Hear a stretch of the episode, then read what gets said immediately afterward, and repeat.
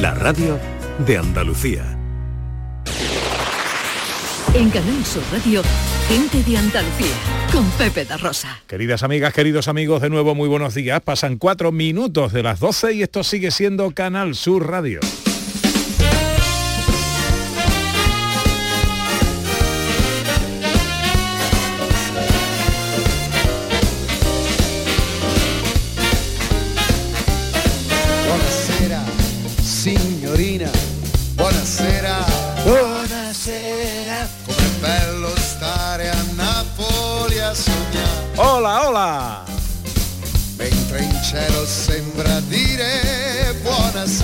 ¿Qué tal? ¿Cómo están? ¿Cómo llevan esta mañana de sábado 15 de enero de 2022?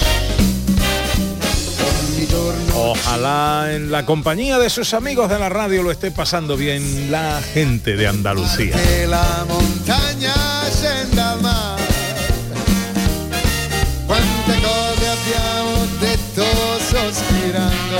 Segunda hora de paseo, tiempo para el cine con el director Ordóñez. Del. Tiempo para nuestro teatrillo radiofónico y capítulo 62 de las escenas de Andalucía.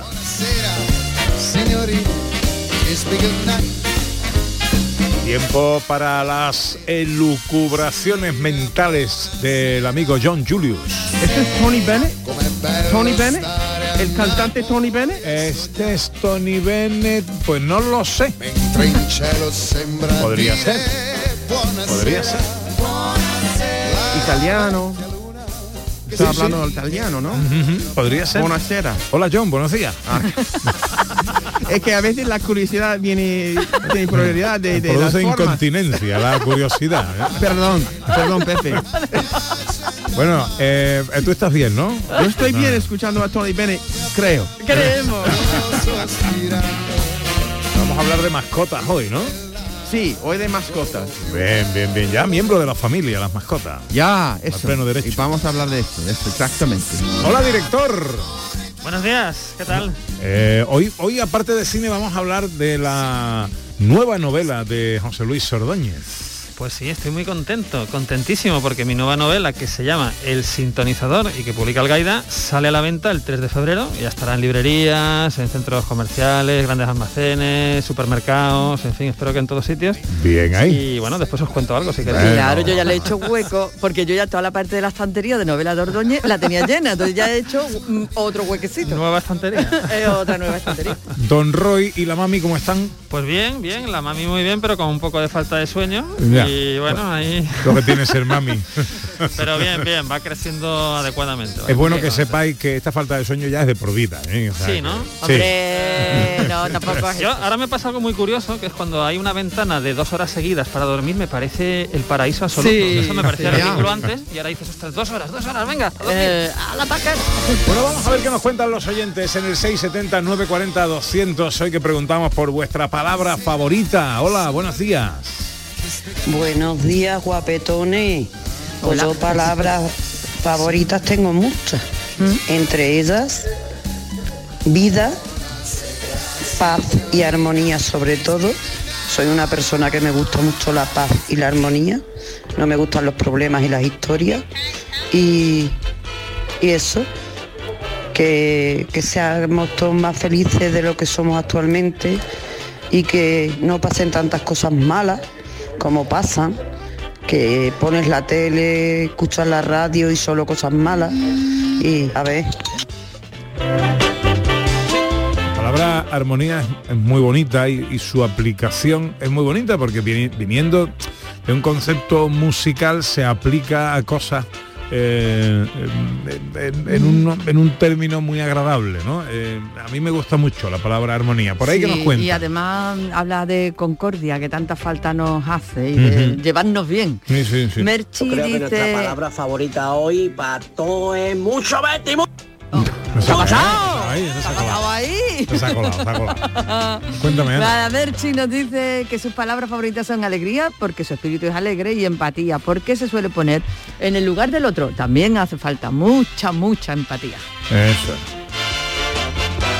Y bajar el recibo de la luz, también. Eso También hace falta. fundamental. Eso es. Y a los autónomos, hoy madre mía, los autónomos.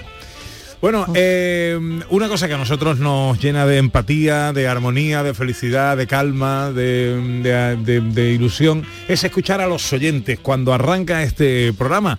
Eh, ya sabéis que este año nos hemos propuesto que seáis los primeros presentadores de gente de Andalucía. ¿Queréis apuntarse y engordar esta magnífica lista de oyentes? Este año, gente de Andalucía arranca con los saludos de la gente de Andalucía. Buenos días, majarones. Soy José Mudarra, de Sevilla. Y aquí comienza el apasionante y emocionante programa número 186 Bienvenidos de Gente de a Andalucía. Gente de Andalucía. Y aquí comienza el programa número 177. Buenos días, soy Lola, de Granada. Y aquí comienza el programa número 179 de Gente de Andalucía. Ellos ya lo han hecho. Si quieres hacerlo tú también, envíanos un WhatsApp al 670-944-958 y te contestaremos con el número de programa que tendrás que presentar. Recuerda, envíanos un WhatsApp al 670-944-958 y anímate a ser la primera voz que suene en Gente de Andalucía.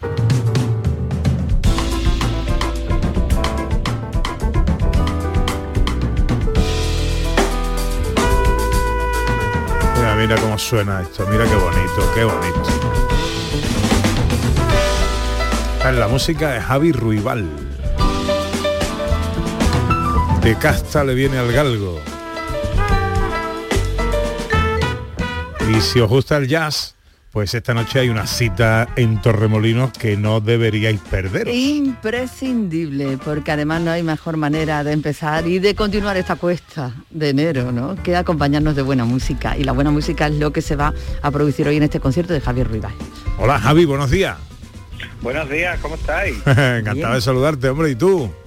Igualmente, yo bien, muy bien. Aquí una mañana de sábado estupenda que ha amanecido y, y- y- y alegre, un día más. ¿Estás en Torremolinos ya? No, no, Mm. saldremos ahora después de comer, yo creo. Ah, Hay bueno. dos horitas y algo desde Sevilla. Ajá. Bueno, cita en no, el todavía no. en el Clarence Jazz Club de Torremolinos esta noche a las 10. Efectivamente, ahí vamos a estar dándolo todo, nuestro primer concierto de, de este 2022 con Manu Sánchez al piano, Ale Benítez al bajo y con artistas de super lujo, se va a subir Dani Casares, guitarrista de Estepona, Hombre. estupendo. Mm. Mm, magnífico, magnífico Casares. Eh, bueno, y Javi Ruibal. ¿eh? Bu- bu- Buena banda para un espectáculo que en, en las entradas están todas vendidas ya o hay todavía hueco. Al- al- algún, algún hueco queda. Desde aquí animamos a, a la gente a que se a que se acerque a, a vernos que todavía hay hueco.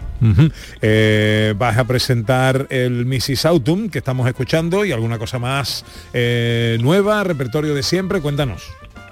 Bueno, vamos a estar tocando fundamentalmente temas de mi disco Solo un Mundo y que, que es un disco que saqué hace un año así y que no había empezado a rodar hasta hace poco porque por cuestiones de trabajo con otros artistas, etcétera, no había tenido yo tanto tiempo para, para ello. Entonces, nada, ese disco hace un recorrido por, por parques, parques naturales protegidos de todo nuestro planeta y pasa por muchos sitios muy, muy bonitos y que a mí me parecen totalmente admirables. Y bueno, eso va a ser un poco, ¿no? Va a haber va a haber música desde, desde el jazz, como has comentado, fusionado con el flamenco, con músicas del mundo, algo de música cubana, incluso algo balcánico. En fin, va a ser un pequeño viajito. Pues Javi, el que quiera viajar por esos parques naturales, el que quiera viajar por todos esos países, el que quiera pasar una noche con esa música excelente para acostarse y despertarse de otra manera, ¿qué tiene que hacer? ¿Dónde puede comprar las entradas? Que las compre ya, no vaya a ser que luego llegue a la puerta y ya no haya. Claro, puede entrar en la web de Clarence Jazz eh, o, o bien en, mi- en mis redes también, en cualquiera de mis redes sociales lo va a encontrar el link bastante fácil porque es lo que ahora mismo estamos poniendo en todo en todos sitios. Y no sé hasta qué hora estará la entrada, digamos, anticipada online, pero supongo que durante toda esta mañana todavía lo podrán pillar en la página web y si no, pues tendrán que acercarse allá a la puerta. 10 de la noche, Clarence Jazz Club de Torremolinos, hoy sábado 15 de enero. Javi Ruibal en concierto en Málaga. ¿El papi cómo está? Pues muy bien, se va a venir. Está ahora de ruta. No me digas. Está haciendo una rutita porque tiene bastantes días libres en, en este mes de enero y está viajando y ayer me dijo, voy a hacer una paradita en Torremolino, así que mañana te veo en el concierto. Ah, bueno. Pues nada, dale un beso, un beso muy fuerte de mi parte, que lo queremos mucho por aquí, que te vaya todo muy bien esta noche, amigo. Muchas gracias, igualmente. Adiós. Gracias. Adiós, ¿Qué más palabras tenemos por ahí, Ana? Pues mira, tenemos palabras muy bonitas. Para Salvador la palabra es antígeno. Dice que no lo ha escuchado más en su vida. Ana Belén García nos dice poderío, para todo lo que venga. Y Cristina dice armonía también. Se usa poco, pero todas las buscamos en los sonidos, en lo que vemos en nuestras relaciones y en nuestra vida. Julio eh, dice que su palabra favorita es Sevilla y si nos venimos arriba, Triana. Pero si es mi palabra favorita de este año que ha pasado, esa es esperanza. Van ¿Cuál es la- ganando esperanza y armonía. ¿Cuál es la palabra favorita de José Luis Ordóñez? Pues, Roy, Roy, aparte de Roy. Aparte de Roy, yo Dormir. diría que dormir y cine, claro.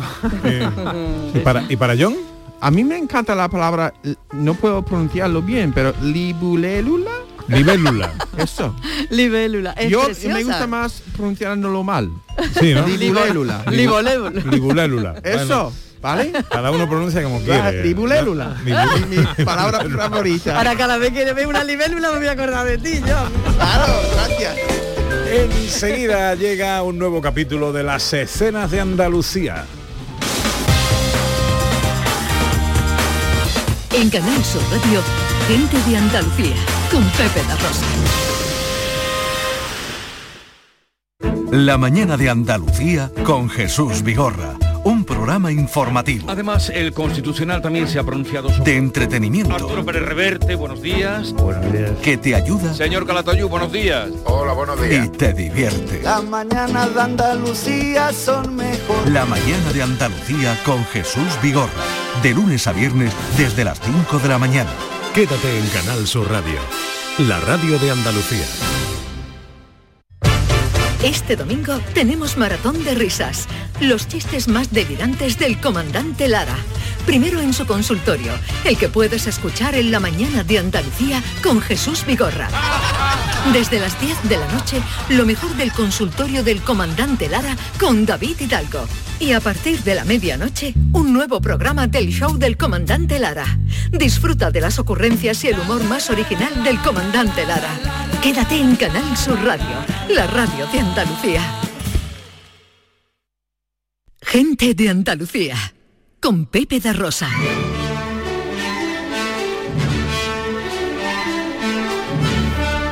Producciones radioteatrales Gente de Andalucía presenta Escenas de Andalucía. Una recreación radiofónica de los episodios de la historia de Andalucía. Con el cuadro de actores de Gente de Andalucía. Escenas de Andalucía. Hoy capítulo 62 de Cecilia a Fernán.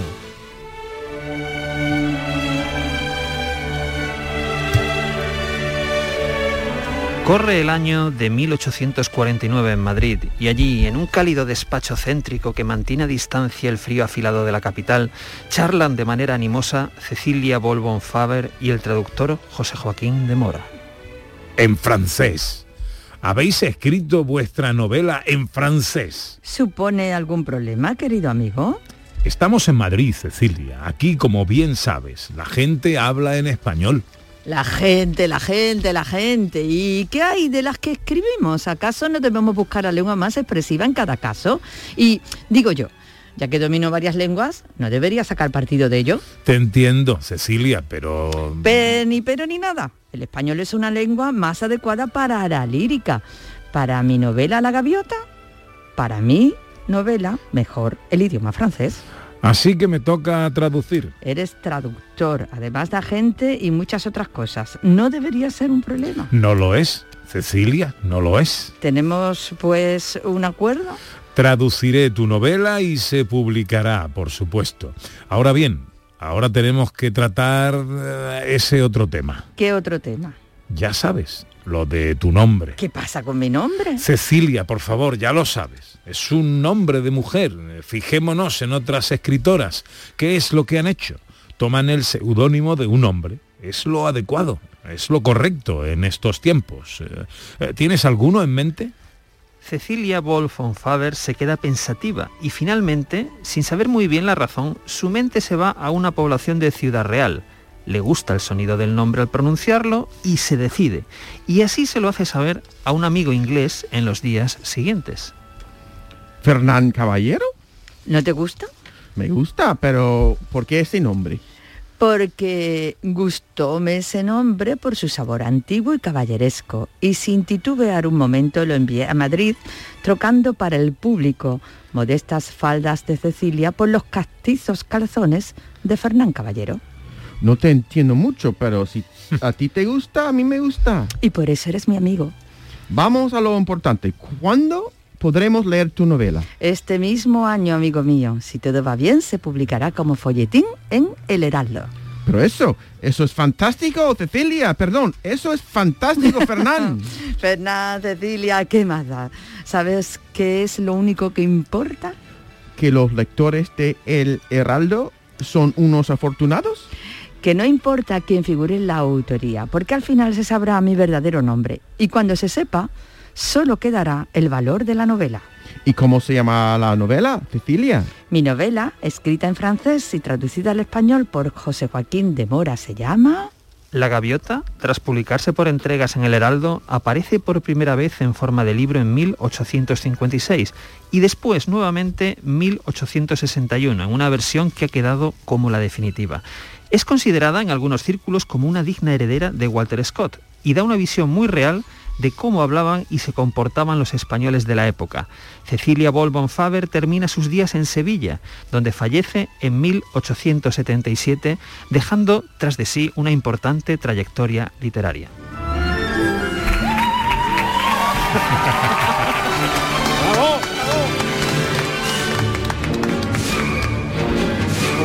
Estaba en el papel de John. ¡Eh! De ti mismo hacías. Ha, ha pasado de Gerald Brennan a, A John. a un, a un vulgar John. Vulgar John. No, pero tiene, cierta base histórica, creo, porque es cierto que Cecilia von Faber era amiga o conoció a Washington Irving, ¿no? ¿Ah, sí? Este John hipotético igual podría haber sido un amigo de Washington. Irving. Ah, hombre, claro. Claro que sí. Hombre, hubiera estado bien, claro que sí. ¡Qué emoción! Bueno, la autora del año, Cecilia. La semana pasada hablábamos precisamente que el Centro Andaluz de las Letras había nombrado para este año 2022 a Cecilia von von Faber como la autora, la escritora del año. Y Bol de Faber, eso. podemos decir en español. En español, Bol de Bol de Faber Faber. o Bol von Faber.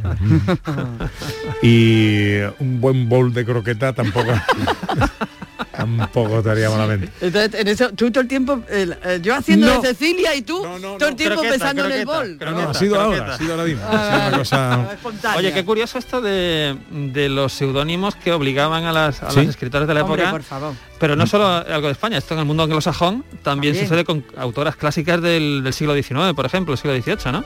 Eh, que mm, publican con nombre de hombre y después al cabo de los siglos, casi, pues tenemos la, la- bueno, la, la información de José que Luis, realmente eran tú sabes que ¿no? hoy en día las mujeres leen más que los hombres. ¿Por qué no tú coges un nombre de una mujer para tu novela? Es que ahora nos están escuchando, John, y ahora ya no va a ser un secreto. Entonces... Bueno, quién sabe, para la próxima... Oye, hay, un- hay un mujer. caso al revés, que es el caso, por ejemplo, de J.K. Rowling, que es la autora de Harry Potter, que publica con seudónimo de hombre novelas negras, que tiene una saga de novelas negras, Ah. pero con seudónimo de hombre, ¿no? Es una cosa también curiosa que sucede ahora.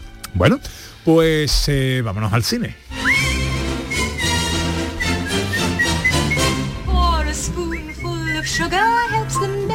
¿Qué tenemos por ahí?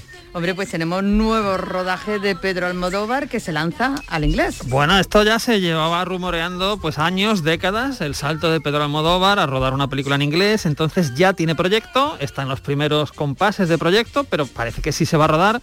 Es una película protagonizada, o va a ser protagonizada por Kate Blanchett, y se basa, ojo, en un libro que fue un bestseller hace unos años, que es Manual para Mujeres de la Limpieza, de Lucía Berlín, ¿no? Era un libro de, de Ah, relatos de un éxito extraordinario. Pues Almodóvar de ahí supongo que sacará lo que le pueda interesar más y ahí pues a partir de ahí va a hacer esta película que por fin va a rodar en inglés, supongo que también le va a permitir ampliar pues el mercado de, de su obra que ya es bastante, bastante amplio. Y tenemos también secuelas eh, de la serie de Netflix de Red Notice. Bueno, ¿También lo he esta, esta película que está en Netflix, Red Notice, salió hace un par de meses y fue el éxito, bueno, arrollador de visionados eh, hasta que llegó la peli de DiCaprio, ¿no? Hace, hace antes, justo en, en Navidad. Esta de Red Notice, recordemos que está protagonizada por La Roca, por Ryan Reynolds y por Gal Gadot, ¿no? Es una película pues de, de robos, así de, de acción, con mucho humor, ¿no? Que es la clave. Bueno, pues Netflix dice que va a hacer no una secuela, sino que van a rodar dos secuelas directamente de esta película. Que es una cosa muy curiosa, porque en esta película eh, viajan por todo el mundo, pero uno tiene la sensación de que no han salido del estudio los actores. Tiene la sensación de que han rodado todo con pantalla verde, y aunque vayan a Italia, a África, yo que sé, a mil sitios, tienes la sensación extraña de que esta gente ha rodado en tres semanas rápido, corriendo, y, y ya te digo, ¿no? Y que no han salido del estudio. Pero bueno, en fin, ahí, ahí está.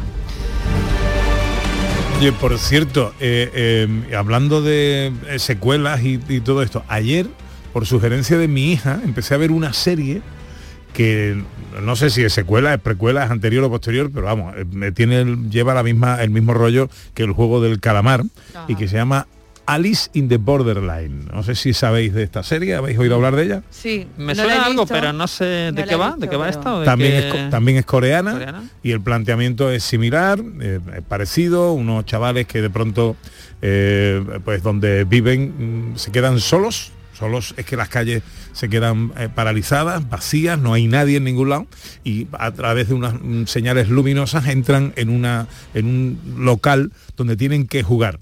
Eh, de momento lo que he visto, que es el primer capítulo, es pasar de sala en sala, de habitación en habitación. Siempre hay dos puertas, una es la correcta y otra la no correcta. La no correcta, palmas, te mata. Y la correcta, sigues adelante Ah. con el juego. Bueno, bueno. Entonces, es, mm, eh, no sé si luego derivará o no en otra historia, pero de momento parece bastante similar al juego del calamar, aunque no he oído hablar de ella. ¿eh? Netflix también. ¿Netflix? Eh, Netflix. Eh, Netflix. Yes, a mí lo que me fascina del cine coreano, del, si hablamos del cine coreano, es el cambio de tono que tienen esta gente, porque te hacen una secuencia de humor, te ríes y a la siguiente matan a alguien. Y así sucesivamente, Mm. mezclan drama, comedia, acción. No sé si será así un poquito la serie esta que, que comentas, pero... Bueno, mm, sí, eh, evidentemente hay drama porque muere gente y, y luego la manera en la que tratan esta gente en las cosas, pues sí, se ríen. Sí, y es un poco, poco raro. un poco raro, pero bueno. Con la peli tan bonita que hay para ver, hombre. Bueno, estamos escuchando a Indiana Jones, ¿por qué? Bueno, porque lo maravilloso de Twitter es que te permite seguir al director de Indiana Jones 5, que es James Mangold, por ejemplo, y el otro día alguien le pregunta, oye, ¿cuánto falta para acabar el rodaje de Indiana Jones 5? Que por cierto, es- empezó en junio, en junio de 2021. Y el hombre ha dicho que más o menos queda un mes, un mes para terminar el rodaje. Recordemos que en esta película hay un malagueño. Hay un malagueño porque está Antonio Banderas en el reparto, no sabemos si era de, de villano o de, o de amigo de, de Harrison Ford, ¿verdad? Y que el gran villano, precisamente, de esta película parece que va a ser Max Mikkelsen, que era el protagonista de otra ronda, una de las mejores películas del, del año pasado, ¿no? Entonces, bueno, yo esta es una secuela que tengo muchísimas ganas de ver y que llegará en 2023. Rápido, repaso a la taquilla. Muy rápido. El número 7, la película que tiene que ver todo el mundo, que es West Side Story, Steven Spielberg. Si te gusta el cine, ves un minuto y ya te parece maravillosa y después vienen dos horas, o sea que un- una gozada. número 5, la cuarta de la saga Matrix, que a mí me ha divertido mucho, es un poco extraña, pero diferente a las anteriores. Y los dos primeros puestos tenemos Spider-Man, por supuesto, que está pulverizando todas las taquillas de la galaxia, que bate récords a pesar de la pandemia, a pesar de Omicron y a pesar de todo esto. Y al número uno directamente ha entrado una película que es Scream, de la que ahora vamos a hablar. Pues empecemos ya con los estrenos. Pues hay que empezar por el estreno potente eh, del fin de semana. Es una película que se llama Scream, que pertenece a una saga, aunque no aparezca la numeración en el título de la película. Recordemos que es la quinta eh, entrega de una saga que comenzó en 1996. Diga. Se está repitiendo. Tres ataques llevamos. ¿Tienes pistola? Soy Sidney Prescott, claro que tengo.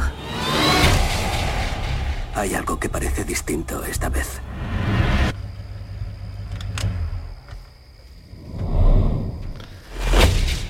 Samantha, soy... Ya sé quién eres. Esto lo he vivido. No sé si recordáis la original Screen cuando se estrenó en el año 96, arrancaba con una secuencia que ha quedado como una secuencia pues casi mítica o ya muy memorable de la historia del cine, que es la secuencia con Drew Barrymore, donde recibe una llamada de teléfono y alguien le pregunta por su película de terror favorita. Hay una escena de 10-15 minutos donde al final, claro, termina palmando Drew Barrymore, porque esa es una de los sellos de la saga, una escena inicial de 15 minutos donde matan a alguien. Y, y bueno, no sé si lo recordáis, ¿no? Eso es un poco, eh, y sale este, este asesino que va vestido pues con esa cara tan, esa, esa máscara tan particular, esa túnica negra, ¿no? Que lo, que lo cubre. Y bueno, fue un éxito arrollador. Eh, Scream, Scream fue un- es, como una parodia del slasher, el slasher, estas películas de los 70 y 80 con asesinos, con eh, cuchillos enormes y, tal, ¿no? El éxito, la clave del éxito de Scream es que habla de, este, es una parodia de ese tipo de cine, es decir, de ese tipo de asesinatos y tramas donde los propios personajes de la película son autoconscientes de eso, porque han visto esas mismas películas que los espectadores, y además juega un poco a lo Agatha Christie, porque nunca sabemos, durante toda la película estamos intentando, intentando averiguar quién de los personajes que conocemos se oculta tras la, máscara, ¿no? Claro, pues son dos cosas muy atractivas, ¿no? Una Agatha Christie y una película de terror mm, paródica, ¿no? Casi paródica, con mucho humor negro, que es violentilla de vez en cuando y tal. Y, bueno, esto funcionó muy bien durante la trilogía eh, inicial, funcionó muy bien con Screen 4 que llegó hace 10 años y ahora con este Screen 5 que son personajes nuevos pero recupera los tres personajes originales de toda la saga, que son David Arquette, Courtney Cox de Friends, de la, de la serie Friends, y por supuesto Neve Campbell, que es como la protagonista Sidney Prescott, que desde el principio está amenazada por estos asesinatos.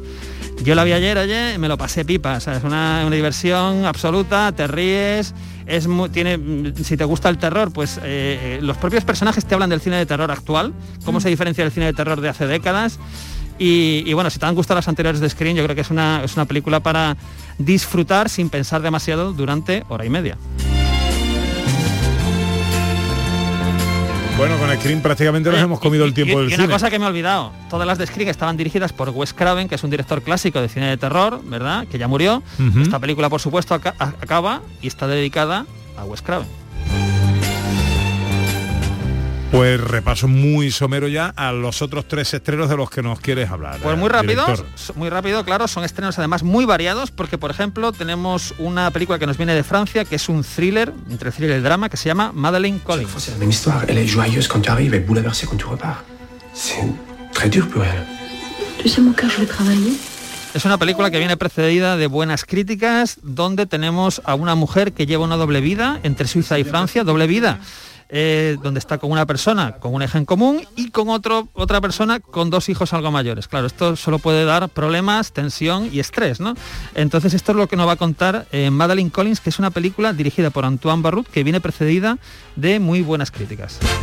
Una película de animación infantil que llega de Alemania. Pues sí, una película de animación infantil que llega de Alemania, que no es lo habitual, es infantil tirando hacia lo fantástico y que se llama Lunático. Me llamo Peter y esta es mi hermana Anne. Nos acabábamos de mudar a una casa nueva cuando nuestras vidas cambiaron para siempre. Hola, señor bicho. Tenemos que ir a la luna. Anne, espera. Bueno, esto, lo característico de esta película es que está basada en uno de los libros infantiles eh, más populares que hay en Alemania, ¿no? Que nos, nos va a contar la historia de este niño que se embarca en un viaje junto, ojo, a un escarabajo, el señor Zumzemann. Y con él va a rescatar a su hermana pequeña del malvado Moon Men, ¿no? que es como el hombre de la luna. En fin, es una cosa muy curiosa que en Alemania, por supuesto, ha sido un éxito arrollador. Aquí la tenemos anunciada en todas las paradas de autobús, o sea que yo creo que para los más pequeños es la película ideal del fin de semana. Y terminamos el repaso a los estrenos de la cartelera con otra de animación infantil, en este caso japonesa. Así es, una película de animación japonesa, también que gira hacia el fantástico y que forma parte de una serie tradicional de películas de este, de este tipo. La película se llama Buscando a la mágica Doremi. No puede ser. Eso no es una bolita mágica. ¿Y si es cosa del destino?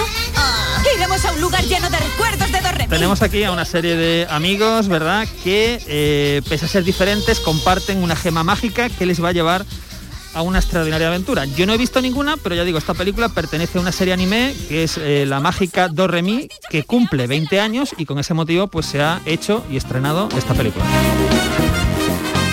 En la tele que ponemos hoy, Hay que poner el vídeo, bueno, el vídeo no, el tivo, lo que cada uno tenga en su casa a grabar, si no está en casa, porque a las tres y media nos ponen Pluma Blanca, western americano de 1955, dirigido por Robert Webb, con Robert Wagner de protagonista absoluto. Ojo a la trama, la caballería de los Estados Unidos lleva a cabo una misión de paz entre los Cheyennes en territorio de Wyoming.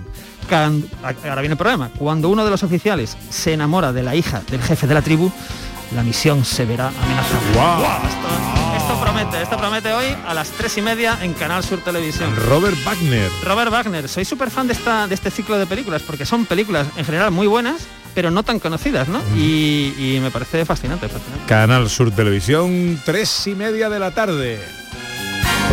Ahora pasan 34 minutos de las 12, os damos unos consejos y llega ya John Julius.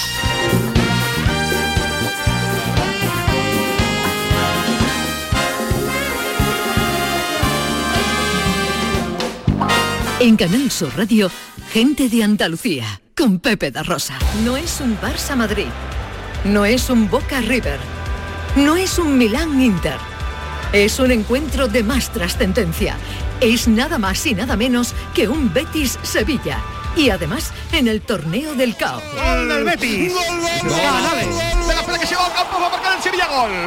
Gol, gol, gol, gol, gol, gol, gol. Este sábado llega la gran jugada de Canal Sur Radio con un especial octavos de Copa del Rey y con un derby de los dos equipos sevillanos en puestos de Liga de Campeones. Y también tenemos el Sporting Cádiz que juegan los cuartos. Y todo en la gran jugada de Canal Sur Radio. Este sábado desde las 6 de la tarde con Antonio Rengel. Quédate en Canal Sur Radio, la radio de Andalucía. Canal Sur Radio Sevilla, la radio de Andalucía. Yo ya no pago por mi consumo y digo chao, digo chao, digo chao, chao, chao, a tú lo mismo. Vente conmigo, nuestro petróleo es el sol. Dile chao. Bienvenido al autoconsumo. Dimarsa.es Tras las fiestas navideñas, no olvides reciclar los aparatos eléctricos y electrónicos que ya no usas para cuidar de nuestro medio ambiente. Entra en www.raeandalucía.es para saber dónde depositar tus residuos de aparatos eléctricos y electrónicos. Actúa, recicla y conecta con la naturaleza. RAE Andalucía.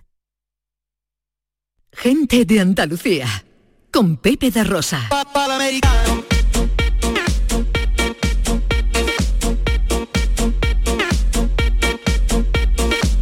ya John Julius, que, es, eh, que hoy nos habla de mascotas. Correcto, sí, sí. Siempre, Pepe, he pensado que las redes sociales merecen más reconocimiento por habernos educado en la inteligencia y el sentimiento casi humano de las mascotas, sobre todo de los perros y de los gatos. Para mí, que nunca he tenido una mascota, ha sido una revelación. Sí, ¿vale? cierto. Antes de yo tener una cuenta de Facebook, no entendía por qué una persona podría estar de luto después de perder su perro o su gato. Pensaba que era un poco exagerado. Pero ahora, después de ver por las redes sociales vídeos de la delicadeza de un perro o un gato puede tener con un recién nacido o un vídeo de un pastor alemán en la playa evitando que un niño pequeño entrara en el mar revuelto, también he visto un vídeo de un niño pequeño incapaz de dormir si no era pegado al sabueso gordo de la familia. Y además, este niño tenía un sueño tan agitado hasta dar golpes al perro, tirándose encima, medio dormido, despertando al perro una otra vez. Y el sabueso lo aguantaba con un cariño enorme. Ojalá, ojalá que mi esposa tuviera la misma paciencia conmigo cuando me muevo mucho en la cama. También he visto un vídeo de un dálmata, dálmata, ¿no? Que gruñía cada vez que veía Cruella de Vil en una escena de 101 dálmatas. que tiene eh, que impresionante inteligencia. Y también he visto un perro bailar con ganas y con paz con sus dueños mirando a la cámara para hacer un vídeo de Instagram. Sí, sí, la verdad es que las redes nos han descubierto habilidades que pensábamos que los perros no tenían. Bueno, hay un perro que hace el del cuello del oso de la cabalgata de Cádiz también, que le dice, ¿cómo hace el oso? Y es el perro, claro. también, también. Mira, si un perro es capaz de todo eso, es más que entendible que su dueño llorara su muerte y que lo llorara aún más quizás de la muerte de un ser humano, porque me parece a mí que un perro, a pesar de ser muy inteligente y sentimental, no es capaz de tener maldad. No, no hay Es cariño ni fidelidad como la de un perro. No la hay. Eh, no hay, ¿vale? Todo esto quiere decir que puedo entender perfectamente la nueva ley en España en vigor a partir del 5 de enero, que las mascotas ya son oficialmente miembros de la familia y todo lo que ello conlleva. Ya no recibirán el tratamiento legal de un objeto inanimado. Por ejemplo, los animales domésticos ya no podrán ser sujetos de embargo cuando, por ejemplo, así lo sea la vivienda. No se podrán embargar los, los animales domésticos. Exacto. También significa, si una pareja rompe, puede haber una batalla por la custodia de la mascota. Yo recuerdo en mi infancia, había una serie de libros sobre un personaje que se llamaba Henry Huggins. Y nunca se olmi- olvidará una cena cuando Henry encuentra un perro callejero y quiere cogerlo, pero resulta que una niña lo había encontrado antes y después lo perdió, pero seguía pensando que era suyo. Entonces, para resolver quién se quedaba con Ribsy, costillitas, Ribsy. ¿vale? Cada uno de ellos se pusieron a los extremos opuestos de un solar con costillitas en el centro y cada uno empezaba a llamarlo. Qué drama, Qué por Dios. pobre perrito. El po- sí, estaba paralizado, Ana, durante un rato por no sabiendo a quién elegir, mirando primero a Henry, después a la niña. Al final eligió a Henry, pero la cena me tenía con un nudo en la garganta. Claro. Es verdad. ¿No? Sufriendo por el perro, claro. Claro. Y también un poco para la niña, aunque un poco pesada la niña, mandona, pero al final sentí lástima por ella. Menos mal que ella y Henry se hicieron amigos y ella visitaba a Henry para jugar tanto con él como con Costillitas. Mira, Bueno. mira, os cuento todo esto de Costillitas para decir que así es como me imagino los tribunales de España resolviendo las, pastalla- las batallas de custodia de los perros. Con cada parte de la pareja de pie, separados a una distancia de no sé, de quizás 100 metros, con el perro en el centro y los dos dueños llamándolo. Oh. Mira, creo que si una pareja de famosos rompe, esta práctica podría ser incluso un espectáculo con paparazzi grabando. Imagínate, por ejemplo, si Sergio Ramos y Pilar Rubio deciden divorciarse un día. Espero que no, pero quién sabe, cosas tristes pasen, pasan en la Hombre, vida. claro, ha No, no, pasado. No serían los primeros. No, claro. Aquella pareja tiene siete perros. Yo no puedo evitar, evitar imaginar el estadio Santiago Bernabéu a tope de chismosos. 80 mil chismosos. Pero completamente silencios porque Sergio y Pilar tendrán que llamar a sus perros. Sergio en una portería, Pilar en la otra. Y en el centro del campo. Primero Tango. Después Chulo. Después Lizzie. Después Tana. Después Zafiro. Después Bella y finalmente el cachorrito Lobo. Podría ser más emocionante que una tanda de penal. Desde luego, desde luego, ¿No? Pero en serio, yo creo que está muy bien que a partir de ahora un juez haga una asignación de custodia de la mascota atendiendo al interés de los miembros de la familia y al bienestar del animal. También es importante decir que antes de que se acabe 2022, las mascotas españolas tendrán un DNI animal. Habrá una base de datos con el nombre de la mascota, la fecha de nacimiento, las vacunas que tiene y todos los datos de los dueños. De esta forma se podrá localizar fácilmente al propietario, propietario del animal en caso de aban- abandono. Me parece genial. Lo único que añadiría, y seguro que será posible con toda la tecnología que tenemos hoy en día, es sí, con una muestra de heces de un perro, también se podría encontrar el dueño del perro y así multarlo. Lo voto. Ya, no, ah, yo paso mucho tiempo, Ana, en los parques de Sevilla. Es una vergüenza que algunos dueños no recogen la caca de sus perros.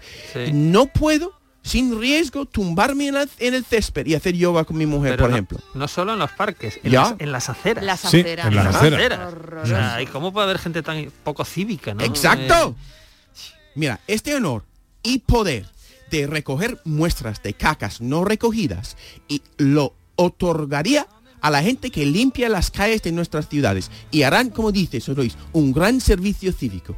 Las ciudades de Andalucía serían aún más bonitas si quitamos de una vez por todas esta plaga de caca de perros. Tú tienes perro, tú tienes perro, Nina, tú tienes perro, tú tienes perro, Nina, tú tienes perro. Estoy totalmente de acuerdo con, contigo. Hay mucho guarro por ahí suelto. A veces recojo un- una caca yo. Cuando hay una caca en- en- delante de la puerta de mi edificio, la recojo yo, aunque no, porque porque es una, un peligro ahí. Lo pisa, entra en el edificio. Niños jugando, que lo pisa, que se caen encima, que tropiezan, mejor, de verdad, por favor. Pero bueno, Una menos cuarto.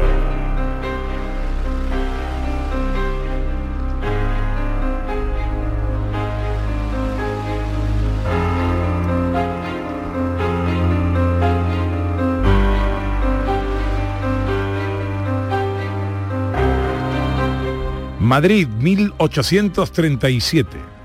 El escritor Mariano José de Larra vive la zozobra que le producen su país y el amor. A pesar de todo, aún dispone de algún tiempo para tener breves encuentros con jóvenes aspirantes a convertirse en escritores, ignorantes de que tal vez se disponen a abrir una puerta a la oscuridad. Costa Cantábrica, actualidad.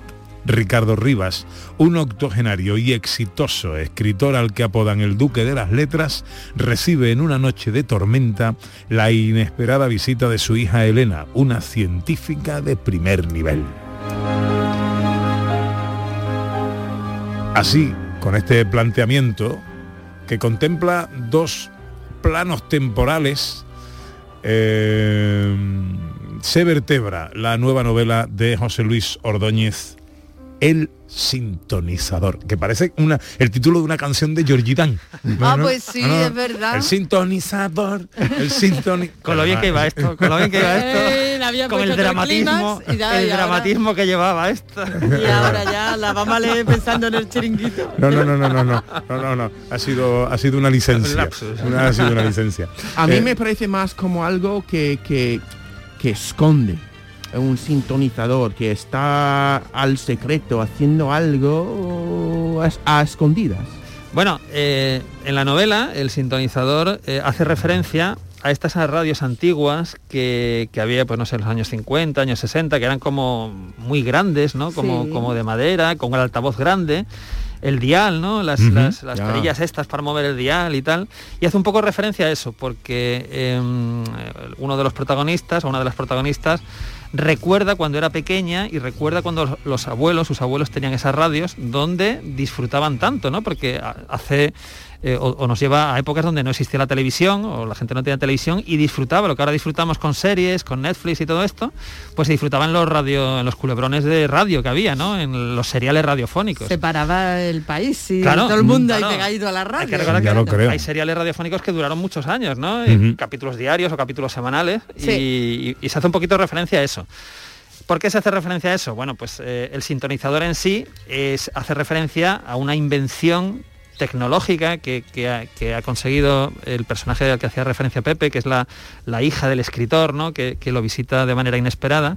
Y es un artilugio que le permite explorar zonas ocultas del pasado, del pasado de cualquiera. Es decir, lo que le permite es recuperar los sonidos del pasado aunque no se hayan grabado. Es decir, es un, es un- es un aparato que mediante una tecnología le permite recuperar lo que todos hemos dicho. Lo único que tiene que hacer es llevar ese artilugio a un sitio determinado, lo pone en marcha y ahí va a recuperar todo lo que se ha dicho en ese sitio. En ese momento, en el momento que uno seleccione en el, en el sintonizador. Es como, por ejemplo, pensemos, Pepe da Rosa quiere recordar una conversación que tuvo con su padre en 1982 en lo alto de la. Giralda. Se me ocurre. Vas a lo alto de la Giralda con el sintonizador, pones la fecha, eh, 8 de junio de 1982, y ahí va a salir la conversación y que se reproduce. Y se reproduce. Es un planteamiento muy interesante. Sí. Porque claro, ese planteamiento y la mente truculenta de José Luis Ordóñez eh, eh, puede llevar a muchas cosas, ¿no? Claro. Lo, lo primero que quiero preguntarte es eh, eh, por qué la figura de Mariano José de Larra. Bueno, la figura de Mariano José de Larra me interesa mucho porque es una figura que con 27 años, que es cuando yo en- cuando el personaje entra en la novela, eh, bueno, pues es una figura, es una figura literaria en el Madrid de la época, por sus artículos, por sus obras, eh, es una persona a la que admiran mucho. Y sin embargo, él, en lugar de estar mm, pues satisfecho y, contento por lo que ha logrado y por todo lo que le queda por lograr, está amargado. ¿Amargado por qué? Amargado porque siente frustración eh, con su país, con la política de su país de España en esa, en esa época, en ese momento. Y sobre todo, está frustrado porque eh, no puede estar con la mujer que él desea. Eh, es una relación que no, no va a llegar a buen puerto, que han tenido una relación de varios años con, con esta mujer. Pero ese día, el día en que eh, arranca la novela, pues recibe la visita de, de su amante, que le va a decir que no, que no, que se acabó y que no van a seguir juntos, ¿no? ¿Qué hace Mariano José de Larra? Bueno, pues ese, ese día de 1837 se suicida en, en su domicilio con 27 años. Yo siempre pienso, es, es como el, eh, si pensamos, ¿cuántas estrellas del rock han perdido la vida con 27 años? Es como si eh, a nivel literario, en, en esa época, en España, pues Mariano José de Larra era casi, entre comillas, pues una estrella del rock que también nos deja a esa edad tan joven, tan temprano, con tanto hecho, pero con tanto por realizar, ¿no?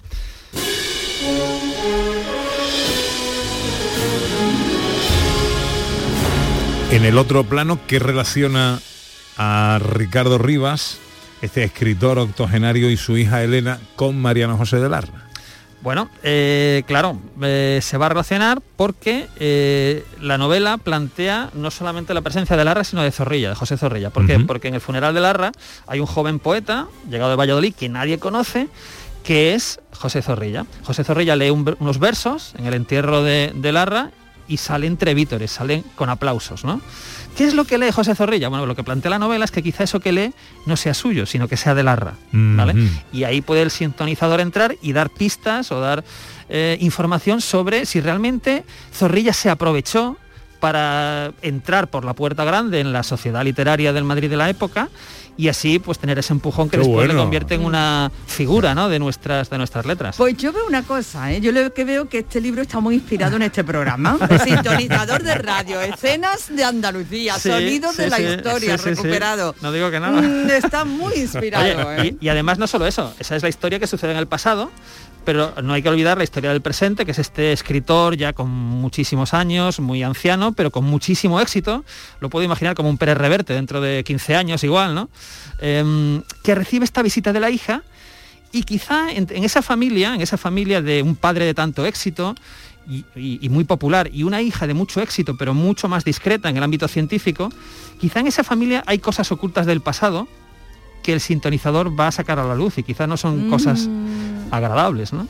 ¿Y es de susto la novela? No es de sustos, Ah. no es de sustos, pero hay misterios, hay Misterios. misterios, eh, hay drama, hay drama y hay historia, porque hay personajes reales, no solamente Larra y Zorrilla, sino hay alguno más real de- del siglo XIX en España. Y, mm, y por supuesto hay, hay, hay también un espíritu, eh, ¿cómo lo diría sin spoilear la novela? Pasan cosas chungas a algunos personajes, pero también hay mucha esperanza en las páginas de la novela.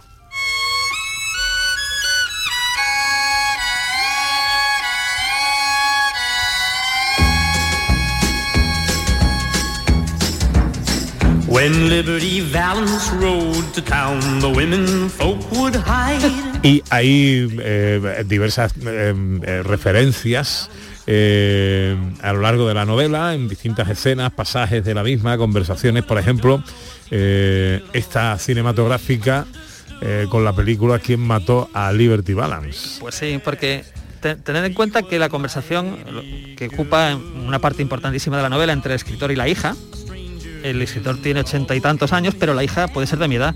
Entonces a lo mejor hablan de cuando era ya niña, cuando estaban en casa y veían esas películas clásicas que ponían todos los sábados eh, en televisión, ¿no? A mediodía. Películas como El hombre que mató a Liberty Balance, como Río Bravo, como, como películas de, esta línea. En concreto Liberty Balance, la- este clásico de, John Ford con, con John Wayne y James Stewart, hay una escena en la que se habla de la importancia de la leyenda, ¿no? Eh, hay, hay un diálogo donde se dice cuando la leyenda se convierte en hecho o en realidad o en verdad imprime siempre la leyenda porque la leyenda siempre es como más, digamos, más espectacular, más bonita. Todo esto tiene relación, por supuesto, con lo que sucede en la novela, con lo que sucede en el sintonizador.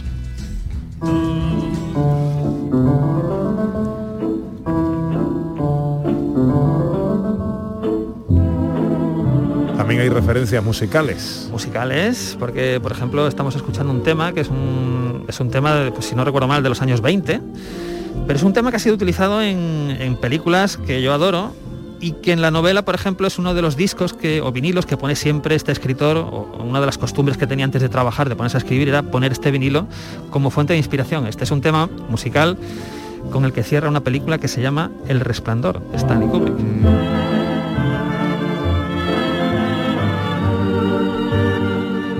Hablando de inspiración, eh, tenemos un amigo que suele inspirarse mucho con este programa y le hemos pedido este pequeño favorcito.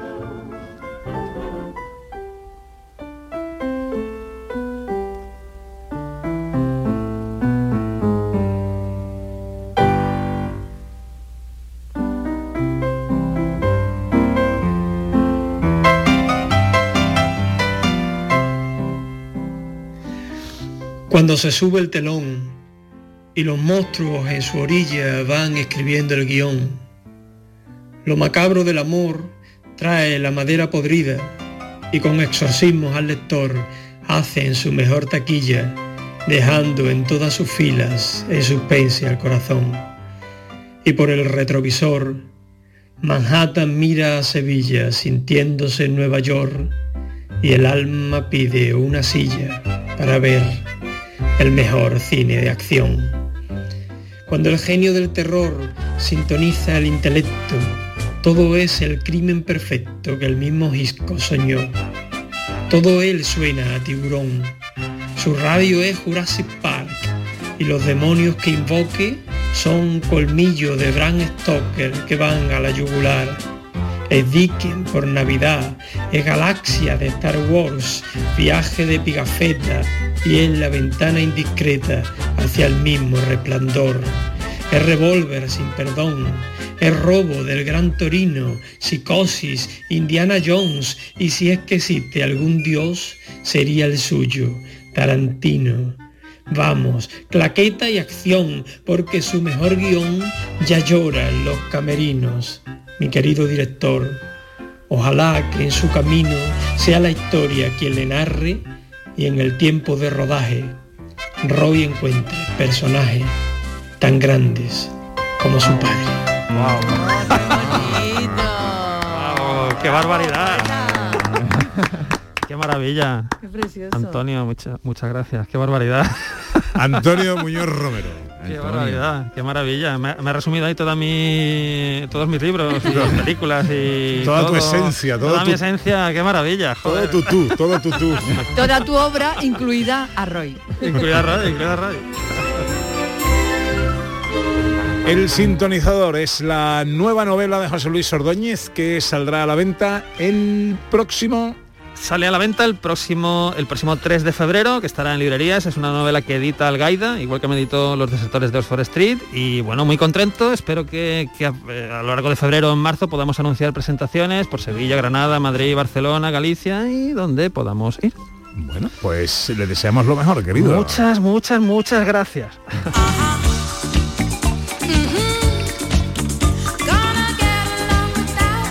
Será mi próxima novela de. Iba a decir de mesita de noche, pero no, no soy capaz de leer la mesita de noche. Vamos, la mesita en la cama. Es muy difícil leer la mesita de noche. pero no soy, no, no he conseguido jamás, ¿No? jamás. No he conseguido, bah, por lo menos a la hora de. eh, eh, sí recuerdo cuando estuve en, en el programa de supervivientes y me echaron leer en la cama un libro de eh, El Vivir para contarla de Gabriel García Márquez, Sí. que es un tocho de 500 y pico páginas, y ese me lo leí en la cama. Esos en la cama son peligrosos porque te puedes quedar dormido y... Sí, sí, que se te caiga encima. te cae encima. Pero no me lo leí a la hora de dormir. Ah, vale, vale. Ah, vale, vale. pero estaba en la habitación del hotel, no podía salir, pues, pero, pero en casa no, imposible. Pero bueno, en cualquier caso, de butacón y ventana sí será mi próxima novela. John, ¿qué vas a hacer hoy? Yo voy a ir a, a recoger mis nuevas gafas. ¿Tus nuevas? Gafas. Ah, gafas. Yo Ah. llevo mucho tiempo sin poner gafas y el otro día puse las gafas de mi mujer y de repente vi cosas. ¿Qué nunca había visto. podía- ¿no? que volvió, qué bonita la naturaleza. Descubriste que veías. Oye, a ver qué nos cuentan eh, los oyentes en el 670 940 200. Creo que tengo tiempo para un mensaje. Hola, buenos días. Buenos días, gente de Andalucía. Soy José de Sevilla. Hola, José. Mi palabra favorita es palíndromo. Ah. Palíndromo quiere decir que, que se lee igual al derecho que al revés. ¿Por Sí. qué? Pues porque eso demuestra la esencia pura de las cosas, que da igual lo que intente modificar lo que es que siempre igual lo mire como lo mire. Mm. ¿eh? Una frase, por ejemplo, tan complicada como dávale arroz a la zorra el abad, ¿eh? si la escribe, la lee igual de derecha, de izquierda a derecha que de derecha a izquierda. Sí, señor. Venga, un abrazo, hasta luego. Yo creo que es el, eh, el ejemplo por excelencia, ¿no? De, de palíndromo, ¿no? Sí, sí. Bueno, que John, que pases una buena tarde. ¿eh? Ya puedes ver muchas cosas. Ay, muy bonita. Llega la información a Canal Sur Radio.